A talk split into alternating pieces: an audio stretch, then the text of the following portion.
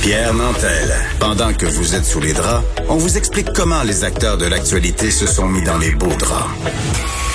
Vous écoutez Pierre Nantel. Avez-vous déjà quitté un emploi qui comportait des assurances? Vous vous retrouvez sans savoir ce que, si vos médicaments vont coûter et en plus avec la surprise de devoir payer en retard d'importantes contributions au régime d'assurance publique de l'assurance maladie. La couverture complète pour l'assurance médicaments s'avère un vieux problème qui fait face à d'importantes résistances et c'est ce que dénonce une lettre ouverte dans la section Faites la différence du journal ce matin. Une lettre signée par différents syndicats d'organismes dont la Fédération des travailleurs et travailleuses du Québec, la FTQ. On discute avec le président de la FTQ, Daniel Boyer. Bonjour, Monsieur Boyer. Bonjour, M. Lantel. Le, le, Front commun des signataires de cette lettre inclut plusieurs syndicats de la santé. On pourrait croire qu'au Québec, les médicaments sont couverts par une assurance. Mais peu importe qui paye, vous êtes d'avis que tout le monde paye trop cher pour les médicaments à cause de cette situation.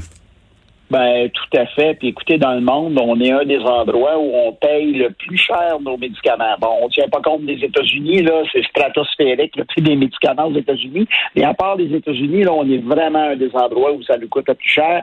On dit, euh, on dit au Québec, on est chanceux, là, tout le monde est couvert, soit par un régime public, soit par un régime privé. Euh, mais malgré tout ça, euh, il y a 11% des gens qui consomment pas, qui n'achètent pas les médicaments dont ils ont besoin pour se maintenir en santé parce que justement, ils n'ont pas les moyens de se les procurer. Euh, puis, puis même ceux qui sont visés par le régime public. Donc, c'est un problème. Puis nous, on pense que si on avait un seul et même régime public et universel qui couvrirait tout le monde, ben, ça coûterait pas mal moins cher parce que ça nous donnerait la possibilité de négocier, avec les pharmaceutiques. Mais, mais M. Boyer, euh, votre lettre réfère au rapport du docteur Eric Hoskins qui est paru en juin 2019. C'est comme il y a deux ans. Ce rapport recommandait la création d'un régime d'assurance médicaments qui comme les assurances maladies de chaque province, pourrait créer une couverture partout au Canada. Moi, j'étais au Parlement à cette époque-là, et sur place, les vétérans du Parlement rappelaient que ce sujet traité à la Chambre des communes, ça faisait 50 ans. Comment ça se fait que c'est si long régler cette affaire-là? C'est pas un problème. Tout le monde, toutes les études sont constructives et positives, et surtout comme claires. On a intérêt à avoir un système d'assurance médicaments partout euh, au Québec, mais au Canada aussi. Ben, vous avez tout à fait raison. Ça fait déjà beaucoup trop longtemps. Puis au Québec, on a mis comme un, un diachylon sur l'affaire. Il, y a, il, il y a un petit peu plus de 20 ans. On a créé cette espèce de régime hybride-là. Puis euh, nous, on n'est pas d'accord avec l'opinion du, gouvernement du Québec au moment où on se parle, qui dit que le régime est correct. Là. Euh, nous, on pense que ça prend un régime public et universel qui couvre tout le monde. Que euh, même dans le régime public, il y a des gens qui sont pas capables de se procurer le, les médicaments. Mm-hmm. Dans les régimes, dans les régimes de assurance collective privée, écoutez, les coûts explosent, là, ça n'a aucun bon sens. Donc, il faut absolument corriger la situation dans le but justement de permettre à tout le monde d'avoir accès à des médicaments à un prix raisonnable. Ben oui. Et ça, c'est éminemment important. Là. Mais M. Boyer, comment est-ce qu'on explique ça? Est-ce que les compagnies d'assurance qui sollicitent les employeurs pour offrir à leurs ressources humaines des assurances collectives font du lobby pour continuer à faire de bonnes affaires? Comment est-ce qu'on on explique cette résistance à un système public? Ben, oui, les compagnies d'assurance, mais aussi les pharmaceutiques, parce que bien évidemment, si on se donne un meilleur pouvoir de négociation en négociant pour tout le monde euh, le coût des médicaments, ben, bien sûr que les, les pharmaceutiques vont en mettre moins dans leur poche. Là. Euh, mais en même temps, moi, ce que je dis aux pharmaceutiques, c'est écoutez, il y a des gens qui n'achètent pas les médicaments dont ils ont besoin. Donc, vous allez nécessairement en vendre plus si vous les vendez moins cher. Donc, il y a, il y a un jeu d'équilibre là-dedans. Mais c'est sûr qu'il y a des lobbies puissants qui poussent, euh, qui poussent sur la machine. Euh, puis, puis on dirait qu'il n'y a, a, comme pas cette volonté politique-là d'aller d'aller de l'avant. Puis pourtant, euh, c'est des milliards de dollars en économie qu'on pourrait faire. Puis on aurait un meilleur contrôle sur les médicaments parce que, écoutez, on l'a vu là, pendant la pandémie, il y a eu certaines pénuries de médicaments, mais il y en avait aussi avant la pandémie. On l'a vu avec euh, on l'a vu avec certains médicaments à certains moments donnés où on a des pénuries. Mais si on avait euh, un régime public universel, on aurait un meilleur contrôle sur l'accessibilité parce que ça coûterait moins cher, mais également sur l'accessibilité parce qu'on pourrait contrôler la quantité de médicaments dont on a besoin. Donc, c'est éminemment important qu'on mette en place le plus rapidement possible euh, ce régime euh, public universel. Euh, puis vous savez, M. Rochon, M. Rochon, c'est M. le ministre Rochon à l'époque, mm -hmm. le docteur Rochon, qui a, qui, a, qui, a, qui a, mis en place euh, le, le, régime hybride au Québec et il avait dit, dit on, c'est un début parce qu'on veut couvrir tout le monde éventuellement avec notre régime public. Puis ça s'est jamais fait finalement. Puis là, vous avez des gens là, qui payent des primes, des gens qui travaillent à temps partiel, qui ont l'obligation d'adhérer, parce que c'est ça la règle au Québec, l'obligation d'adhérer au régime d'assurance privée qu'ils ont dans leur milieu de travail. Et vous avez une prime qui coûte excessivement cher pour des gens qui travaillent à temps partiel, très peu d'heures dans une semaine. Donc, ça devient des, des, des des primes qui sont qui, ont pas de bon sens à payer là.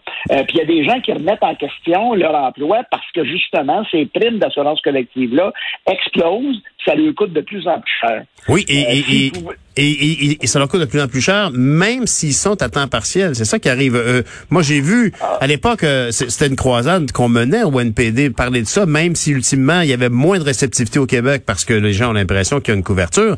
Mais effectivement, des gens qui travaillent à temps partiel, qui font, je sais pas, moi, 500 dollars par, euh, par semaine, qui se retrouvaient à payer, genre, 130 dollars par paye, contraints de participer au régime d'assurance d'un employeur. Ben, tout à fait. Puis nous, ce qu'on dit aussi à nos à nos amis euh, nos amis syndicalistes du Canada anglais, parce que eux aussi, là, les, les, syndicats, les syndicats du côté du Canada anglais poussent pour un, régime d'assurance médicaments euh, universel. Euh, nous, ce qu'on dit, c'est faites pas faites pas l'erreur du Québec. Là. Il faut pas copier le régime du Québec parce qu'il y en a qui seraient tentés de copier le régime du Québec. C'est pas la bonne solution. C'est vraiment pas la bonne solution. Puis écoutez, il y, a deux questions qu'il faut se poser. Est-ce que ceux qui ont besoin de médicaments devraient être capables de se les procurer? Ben oui. Puis est-ce que est-ce que ça nous coûte trop cher pour nos médicaments? Ben oui. Donc pourquoi on ne va pas de l'avant avec un, régime euh, public universel d'assurance médicaments? Je ne sais pas. Il y a une femme qui a une volonté politique assez simple. On devrait pousser sur l'accélérateur pour que ça fonctionne, cette affaire-là. Monsieur Boyer, avec, avec toutes les études qui ont été faites, est-ce qu'on était en mesure de chiffrer un peu combien on pourrait économiser euh, si on avait un système public euh, d'assurance médicaments? Ben, écoutez, imaginez au Québec, là, malgré le fait qu'on a une partie publique, c'est à peu près moitié-moitié, là, euh, qui sont couverts par un régime public et d'autres par un régime privé, on pourrait économiser entre 1 à 3 milliards de dollars juste au Québec. Euh, donc, c'est plus d'une dizaine de milliards de dollars euh, au, Canada, au Canada en entier. Donc, c'est des sommes importantes qu'on pourrait économiser. Puis, vous savez, on n'a jamais été, les syndicalistes n'ont jamais été un fan du docteur Barrett, mais le docteur Barrett, en 2017, à l'été 2017, s'est mis à négocier le prix des génériques, des médicaments génériques avec les pharmaceutiques. Ben, il a sauvé 300 millions de dollars. Puis là, on se parle juste des génériques qui coûtent beaucoup moins cher que les médicaments d'origine. Euh, il a sauvé 300 millions de dollars. Écoutez, à négocier, à vouloir négocier. Donc, c'est ça qu'il faut faire. Il faut négocier pour le plus grand nombre de gens possible, c'est-à-dire tout le monde. Et on va se donner un véritable pouvoir de négociation face aux pharmaceutiques. Et d'ailleurs, c'est très intéressant de voir la collaboration que vous pouvez avoir avec la, la, la, la, la comment est-ce qu'on appelle ça, le, le Canadian Congress, euh, le Congrès du travail du Canada, parce que le CTC, le CTC, oui. Oui, parce que la CTC et la FTQ, vous avez vraiment une alliance particulière. Vous êtes en mesure de leur parler comme des partenaires syndicaux du reste du Canada. Vous avez pas mal de politiques en commun, mais vous avez une politique, euh, une façon de vous d'interpeller les travailleurs juste à vous. C'est un peu comme la souveraineté association syndicale, ça? C'est tout à fait ça, c'est exactement ça. On a, on s'est entendu avec le CTC, là, ça date d'il y a plusieurs années, on s'est entendu avec le CTC pour appliquer une espèce de souveraineté association. Donc, c'est comme si c'était nous qui étions le CTC sur le territoire québécois, la FTQ.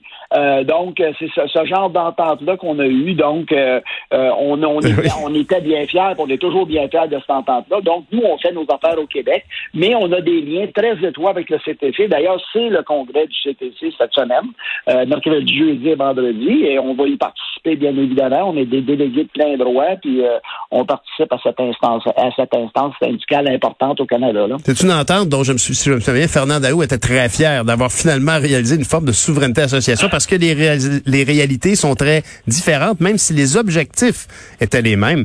Je vous, je vous en félicite. Est-ce que d'ailleurs, c'est pas un peu cette distinction euh, fédérale, provinciale, partout au Canada, puis au Québec en particulier, la question des compétences, euh, ben, c'est pas des compétences partagées. La santé, c'est une compétence provinciale, mais le fait qu'il y aurait un régime pan-canadien, ça vient comme euh, faire faire avorter euh, les, les, conversations sur ce sujet-là. Est-ce que ça serait, ça pourrait en faire partie du problème, ça?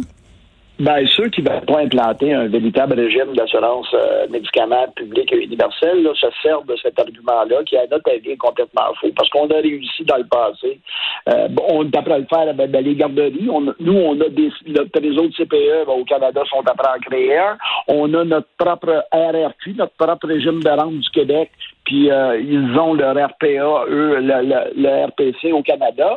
Euh, ben, écoutez, euh, je pense qu'on est capable de faire nos affaires, puis on a, on, nous, ce qu'on veut, c'est bien sûr un retrait avec pleine compensation, parce qu'on a un régime très particulier au Québec. Donc, on veut, on veut que ça demeure sous juridiction provinciale, mais en même temps, pourquoi, pourquoi ça ne serait pas pan-canadien et le Québec aurait un retrait avec pleine compensation, comme ça se fait dans de multiples autres dossiers, là. Tout à fait. comme ça se fait, comme ça se fait pour le régime québécois d'assurance parentale. Euh, écoutez, il y, a de multiples ententes. Donc, ceux qui nous disent que ah, c'est une juridiction provinciale, donc ça devrait rester au Québec, c'est pour ça qu'on ne peut pas l'implanter. Écoutez, ça, c'est des arguments dans le but justement de ne pas implanter Exactement. D'assurance médicale. Ben, Monsieur Boyer, on va, on va essayer de s'inspirer de la relation entre le FTQ puis euh, le Congrès du travail du Canada. Merci beaucoup pour euh, votre signature de lettre et d'avoir participé donc dans la section Faites la différence du journal. Bonne journée, Monsieur Boyer. Merci, M. Rantel. Au revoir, Daniel Boyer, président de la FTQ.